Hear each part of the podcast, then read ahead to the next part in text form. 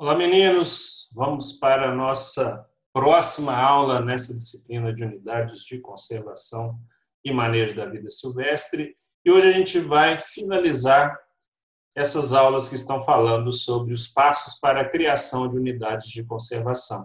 Então, na última aula, a gente viu a base legal para se criar uma unidade de conservação, ou seja, quais são as leis, qual é a lei e o decreto que estabelece as regras básicas para se criar um processo e tocar um processo de criação de unidade de conservação. Hoje nós vamos ver detalhadamente os passos que devem ser seguidos e quem são os atores, ou seja, quem deve fazer o que e quando nesse processo de criação de unidade de conservação. Então, hoje a gente vai no passo a passo da criação de uma unidade de conservação. Então, a primeira etapa do processo é a abertura do processo. Então, a abertura do processo de criação de uma unidade de conservação começa quando? Quando é identificada e caracterizada uma demanda para a criação de unidade de conservação. Então, gente, não é qualquer área que pode ser destinada para se tornar uma unidade de conservação. Ela tem que ter um objetivo. Ali devem ter recursos naturais ou populações tradicionais ou elementos que mereçam ser preservados a longo prazo.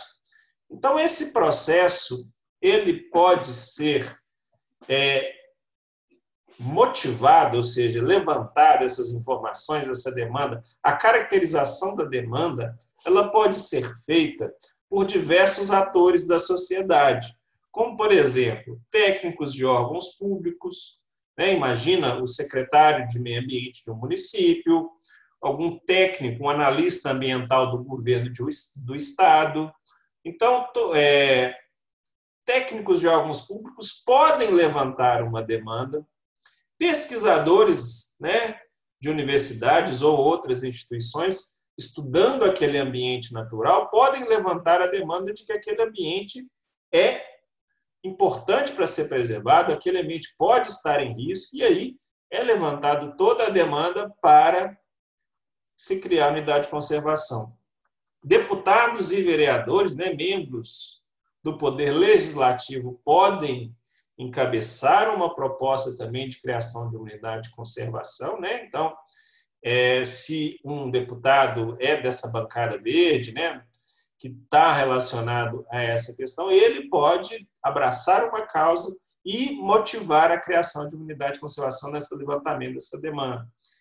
Entes da sociedade civil, né, associação de moradores, é, associação de moradores, por exemplo, de um condomínio rural, alguma é, sociedade civil, né, Rotary, etc., ONGs ambientalistas também podem ser o motivador, ou seja, o elemento que levantou essa demanda e apresenta essa demanda de criação para unidade de conservação, ou também elementos do setor privado, gente. Várias unidades de conservação, às vezes, são propostas como contrapartidas, acordos judiciais, taxas, termos de ajustamento de conduta, né?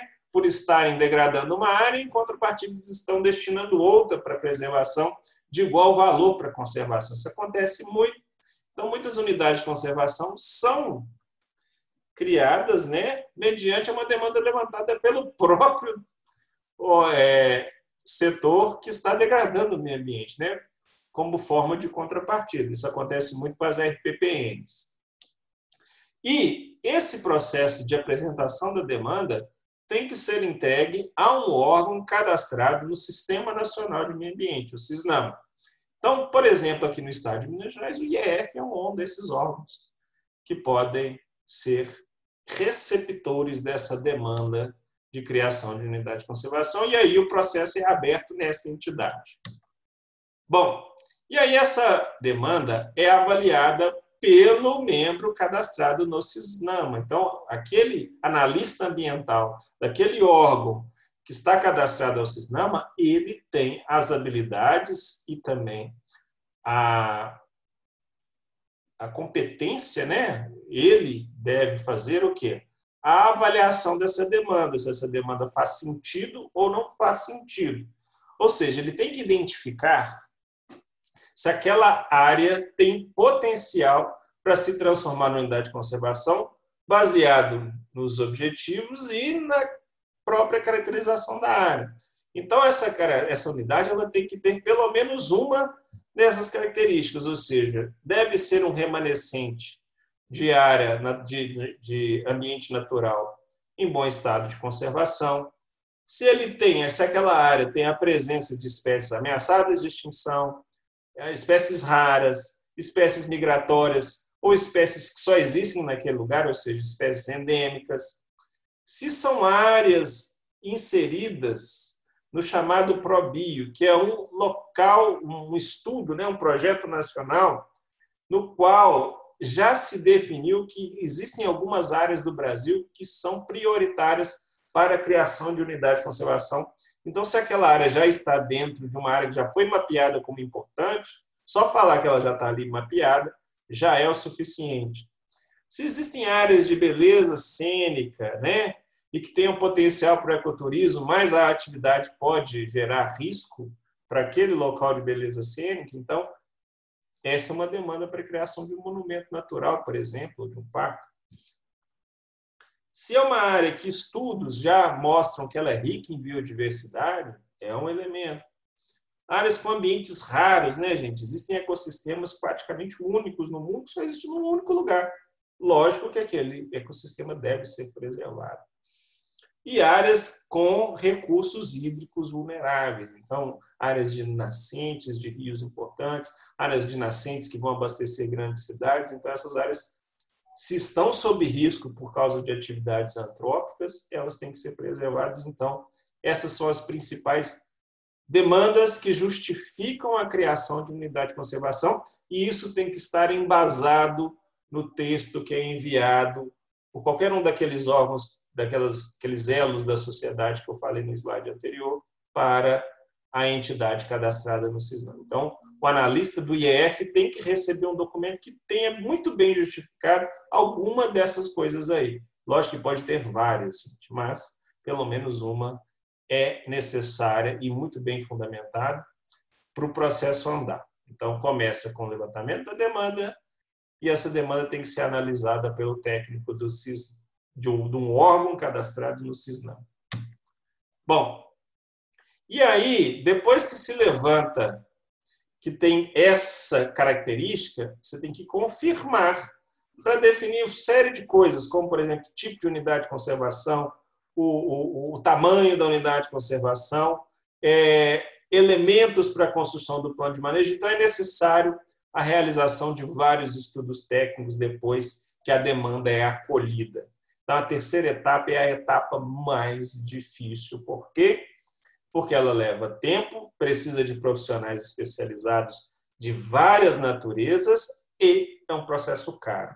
Então, várias unidades de conservação deixam de ser criadas não por falta de demanda, mas por falta de recursos ou motivação do poder público, que geralmente é quem paga essas, esses estudos técnicos, para fazer esses estudos. Então, mas esses estudos são muito necessários. Não dá para criar uma unidade de conservação sem que esses estudos sejam feitos, porque eles são a base para se definir objetivos, para se definir que tipo de unidade de conservação criar, o tamanho da unidade de conservação e, principalmente, para definir o plano de manejo dessa unidade de conservação. Então, que estudos técnicos são esses? São vários, mas eles são encaixados em três categorias: estudos de caracterização biológica, estudos de caracterização do meio físico e estudos de caracterização socioeconômica daquela área.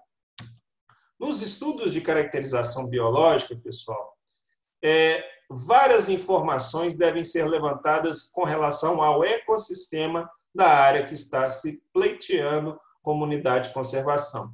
E esse estudo tem que ser feito por, por profissionais da área ambiental. E aí que entra o técnico em meio ambiente. Vários técnicos em meio ambiente são contratados por empresas de consultoria ambiental para ajudar nesse processo de levantamento de caracterização biológica. Então, esse processo pode ser feito por servidores públicos, mas normalmente o servidor público não dá conta do serviço todo. Então, empresas são contratadas para fazer o serviço porque precisa de profissionais de várias matizes, né? Então, precisam de geólogos, geógrafos, etc, etc. Então, normalmente esses estudos de caracterização são terceirizados. Bom, então que informações são levantadas nesses estudos de caracterização biológica, gente?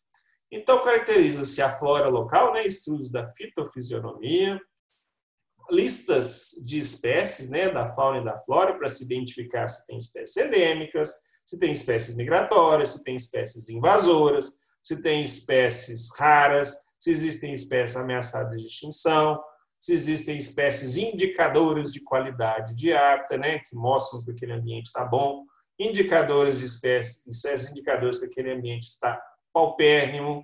Então, várias listas de espécies são feitas para indicar como está aquele ecossistema. E ali, através dessas listas de espécies, se identifica o quê?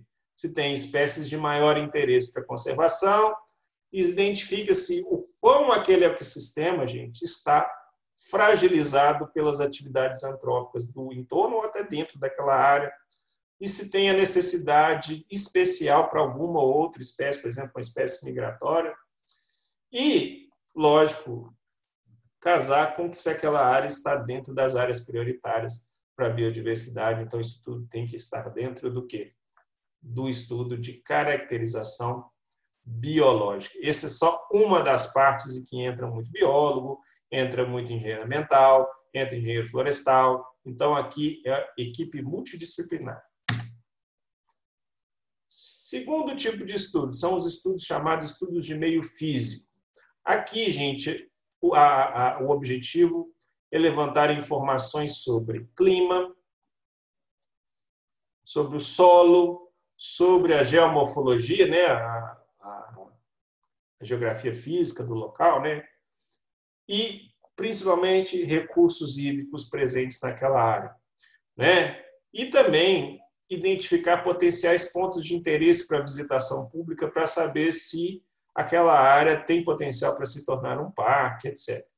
Então, cacho cachoeiras, lagoas, córregos com potencial para banho ou esportes náuticos, locais de beleza cênica para fazer um mirante, tudo isso tem valor, né? Então, esses estudos geralmente são feitos por engenheiros, geólogos e assim por diante. E aí a gente tem o que é a caracterização também, tão importante quanto a biológica e a do meio físico, é a caracterização socioeconômica. Consiste o que? Em identificar os impactos das produções, das atividades produtivas no local e no entorno, que impactam a área, né, tornando o ambiente frágil, mas também o objetivo aqui é estimar o quanto de impacto nestas atividades, o quanto que a criação da unidade de conservação, fechando aquela área para uso direto, em muitos casos, vai impactar nas atividades do pessoal, ou seja, quanto que eu vou incomodar quem já vivia ali com a criação da unidade de conservação. Né?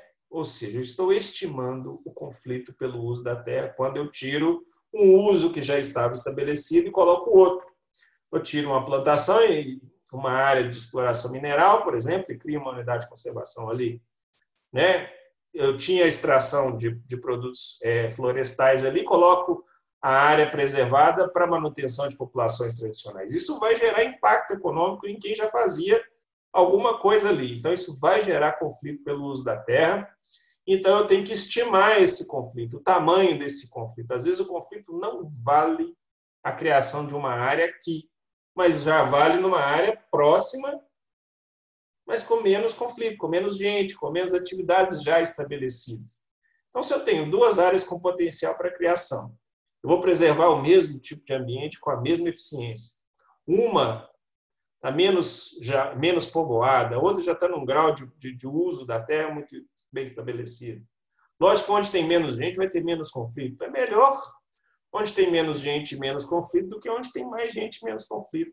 Ah, sabe, é porque você não quer brigar com o povo? Não, gente, porque quanto mais briga, mais conflito, menos chance da unidade de conservação ser preservada. Por quê? Porque não há fiscalização que chegue. Né? Você vai ficar vigiando 24 horas por dia os impactos? Não. Então, as pessoas têm que aderir, têm que abraçar a unidade de conservação, abraçar a sua importância. As pessoas podem até preservar a natureza, mas quando dói no bolso, ela prefere o bolso. Ah, gente, então, conflito pelo uso da terra tem que ser sempre minimizado e para minimizar eu tenho que conhecê-lo. E conhecer esse conflito pelo uso da terra, só faço isso através da caracterização socioeconômica do local. Então, vários dados já estão presentes nas bases de dados, por exemplo, do IBGE, mas muitas das informações eu tenho que levantar no local, né? através de entrevistas, questionários e em cartórios, né? E aí é necessário destinar também profissionais especializados para fazer esses estudos. Tá? Que tipo de dado é levantado numa caracterização socioeconômica? Vários, gente. Eu coloquei aqui só alguns. Tá? Fonte de renda, vínculo empregatício das pessoas, problemas de saúde relacionados ao meio ambiente, né? por exemplo, poluição atmosférica, é, levantamento fundiário, né? ou seja, é, é, é, do governo, é grileiro, ou todo mundo é dono, com registro em cartório, né? principais atividades produtivas no local, as benfeitorias que já existem dentro da área que você quer desalojar, né? isso ajuda muito a definir os limites da unidade de conservação. Lógico que é evitado definir dentro da unidade de conservação locais onde já tem a fazenda estabelecida, com imóveis, com estrutura agropecuária pronta ou alguma estrutura minerária que você vai ter que desalojar a pessoa, porque você tem que pagar por isso. Então, às vezes, o custo fica muito alto e a relação custo-benefício não vale e a proposta não vai para frente porque você não fez pequenas concessões. Então, é importante também a gente preocupar com isso. Tá? É, outra coisa importante é definição da área com cobertura vegetal mas essa cobertura é plantada, é nativa, é reflorestada, é restaurada, isso tudo tem que ser caracterizado. E qual é a infraestrutura disponível para a população no local? Né? Porque às vezes é a população tradicional que você quer manter lá, tem que ver o mínimo de estrutura que já existe no local, porque às vezes você tem que abrir mão de tudo para manter a área. Ou seja, a relação benefício custo-benefício não é boa. Então, esses estudos socioeconômicos medem o grau de conflito pelo uso da terra quando você desaloja pessoas das suas atividades econômicas, legais ou ilegais, e destina aquela área para montar uma unidade de conservação. Então, é, é importante que se faça esses estudos de meio físico e biológico para definir o que é prioritário para conservar. E também os estudos socioeconômicos para definir o que dá para abrir mão ali no que eu defini nos estudos do que eu preciso conservar para diminuir o conflito pelo uso da terra. E baseado nesse stick push ali, é que eu defino, primeiro, que tipo de unidade de conservação é possível colocar ali. Logicamente, primeira coisa que se pensa é se dá para ser de uso sustentável. Se não for, ou seja, se o ambiente ou as atividades ali não comportam, né? As atividades locais não são compatíveis com a preservação do ambiente, porque ele é frágil demais para segurar a onda das atividades presentes ali, então tem que ser o quê? De proteção integral. Dentre as possibilidades de proteção integral, dá para fazer um parque, ou seja, há interesse para ecoturismo. Então, ali, baseado nas características todas levantadas, primeiro eu defino, defino o tipo. E, fazendo esse balanço entre necessidade de preservação e conflito pelo uso da terra, eu defino o tamanho. Lógico que ela vai ser a menor possível, porque quanto maior fica uma unidade de conservação, mais conflito com as, com as populações locais eu vou gerar, mais dinheiro eu vou ter que usar para desapropriar, e, e mais pode demorar o processo, porque pode haver judicialização das desapropriações, a pessoa pode entrar com com um pedido na justiça de barrar o processo. E aí o juiz vai tirar da cartola a solução dele. Isso pode demorar. Então, às vezes, abrir mão um pouquinho do tamanho para que o processo avance, vale a pena. Então, o tamanho vai muito baseado nessas negociações aí e o tipo vai muito por causa das características do local. Ok? Então, quando a gente pensa em demanda, em tipo e tamanho, a gente pensa, lógico, na fragilidade do apta, ou seja, ele precisa ser de que tamanho para se manter. A demanda de conservação, ou seja, quão frágil é aquele ambiente e o que, que ele aguenta baseado nas atividades que eu tenho no entorno. E a demanda de ocupação, né? ou seja, dá para fazer visitação, é, dá para comportar no entorno ali um condomínio rural. Então, assim, é, isso é que define, gente, o tipo e o tamanho da unidade de conservação.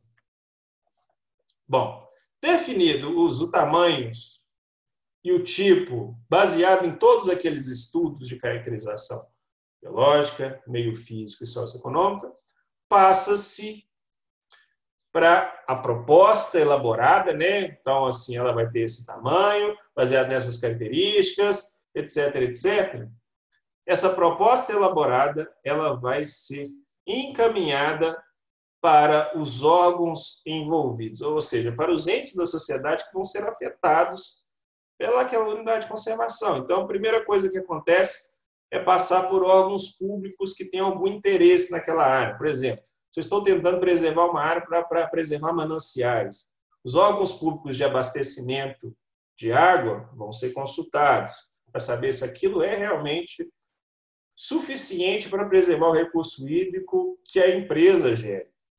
É, por exemplo, se eu vou ter que gerar problemas de demarcação de terra, então tem que enviar para o INCRA, secretarias de agricultura local, se vai impactar a agricultura local.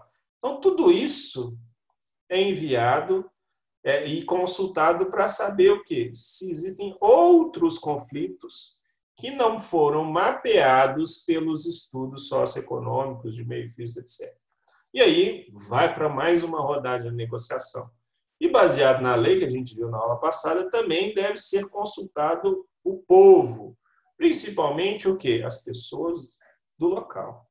É, então, as pessoas devem ser informadas detalhadamente, na linguagem adequada, no momento adequado, na localidade, né? porque não adianta nada você falar assim, ó, eu estou aqui em Bambuí, mas vai ter uma sessão lá em Belo Horizonte para explicar o que vai ser a unidade de conservação lá em Bambuí. Lógico que as pessoas locais não vão a Belo Horizonte só para ouvir como vai ser a unidade de conservação. Então, as pessoas têm que conhecer a proposta, para que elas abracem a proposta, e abraçando a proposta, menos conflito pelos da terra vai existir e maior a chance da preservação dos recursos na área demarcada. Por quê? Porque não dá para gerir uma unidade de conservação só falando que é por lei demarcada aquela área.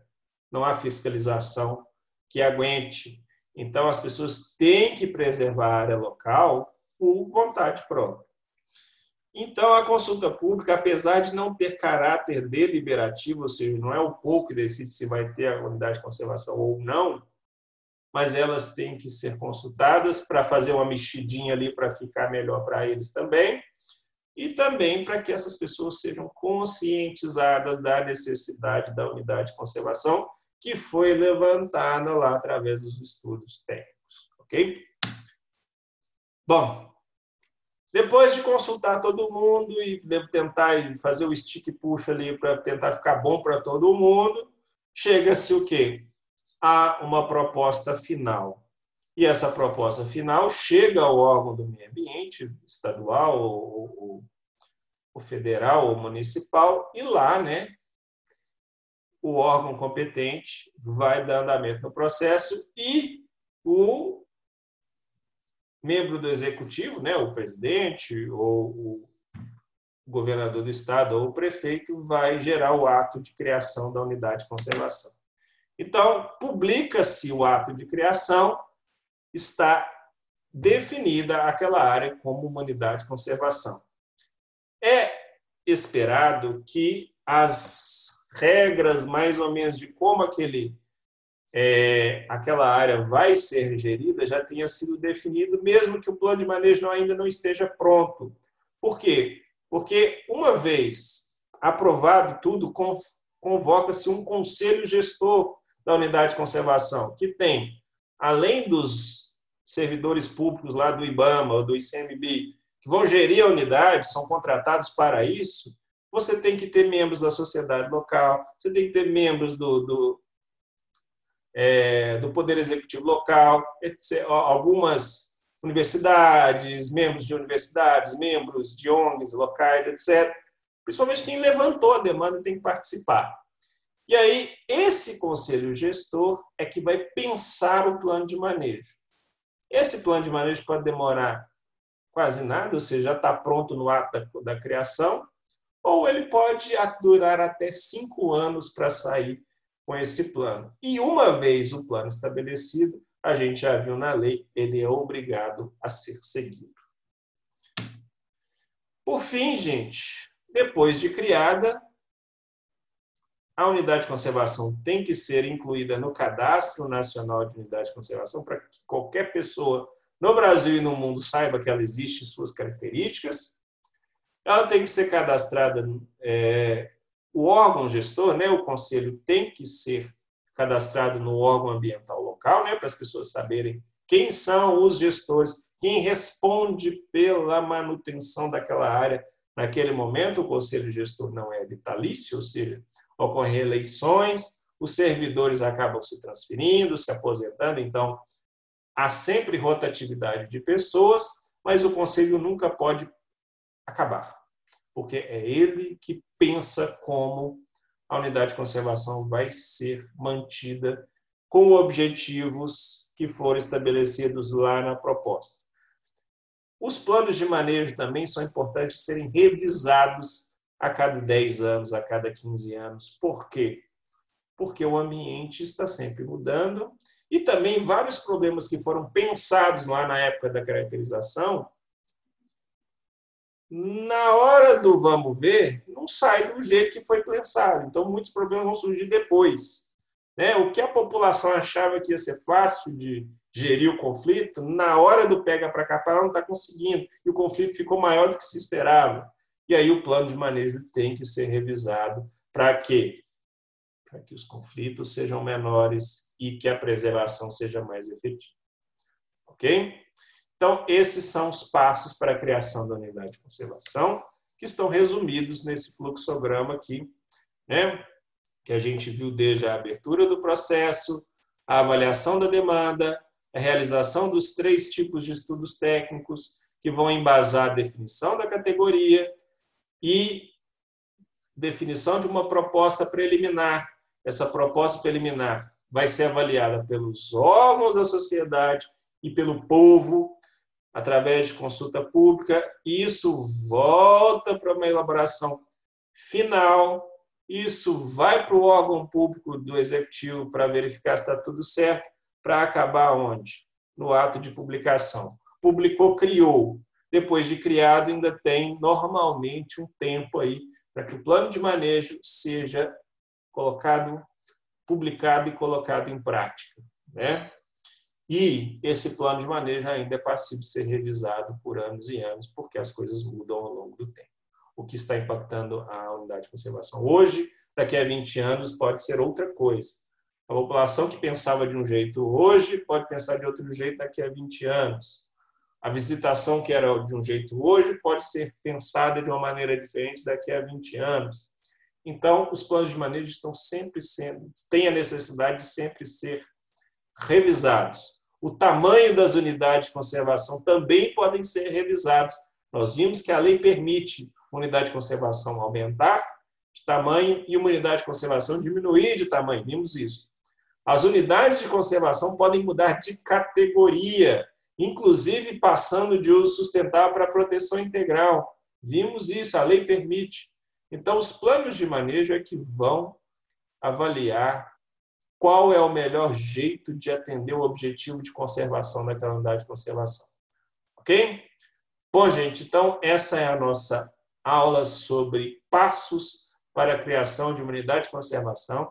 Ela é muito interessante porque ela emprega bastante técnico em meio ambiente ok? E além de técnicos em meio ambiente, também outros profissionais, como biólogos de várias formações, ornitólogos, é, peleólogos, vários, vários, vários tipos de biólogos, é, emprega engenheiros ambientais, engenheiros florestais, geólogos, engenheiro civil, é, geógrafos também, né, antropólogos para fazer os estudos socio, é, caracterização socioeconômica, profissionais das ciências econômicas, profissionais das ciências sociais, né, os sociólogos. É importante, a gente acha que sociólogos serve para nada.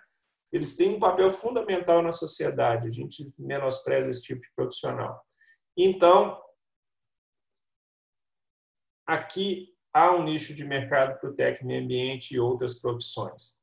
Precisamos de muitos mais unidades de conservação? Sim. Precisamos de gente para gerir as unidades de conservação?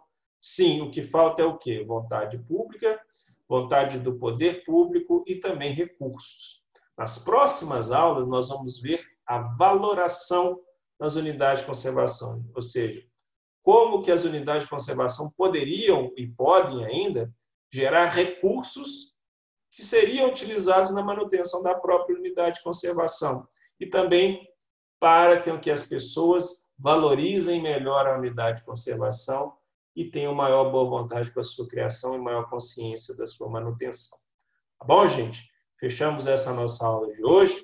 Façam os exercícios de fixação, as atividades avaliativas e nos encontramos na próxima aula para falar do nosso último assunto dessa disciplina, que vai ter três aulas. O nosso último assunto é sobre valoração das unidades de conservação. Beleza? Encontro vocês na próxima aula.